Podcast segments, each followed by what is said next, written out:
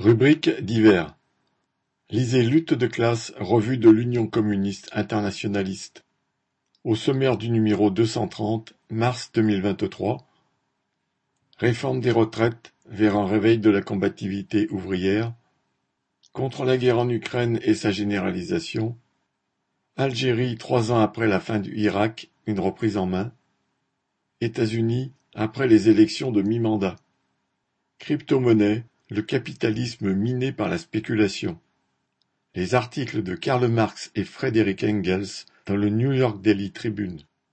La revue sera mise en ligne le dimanche 26 février et publiée jeudi 2 mars. Prix 2,50 euros, envoi contre 5 timbres.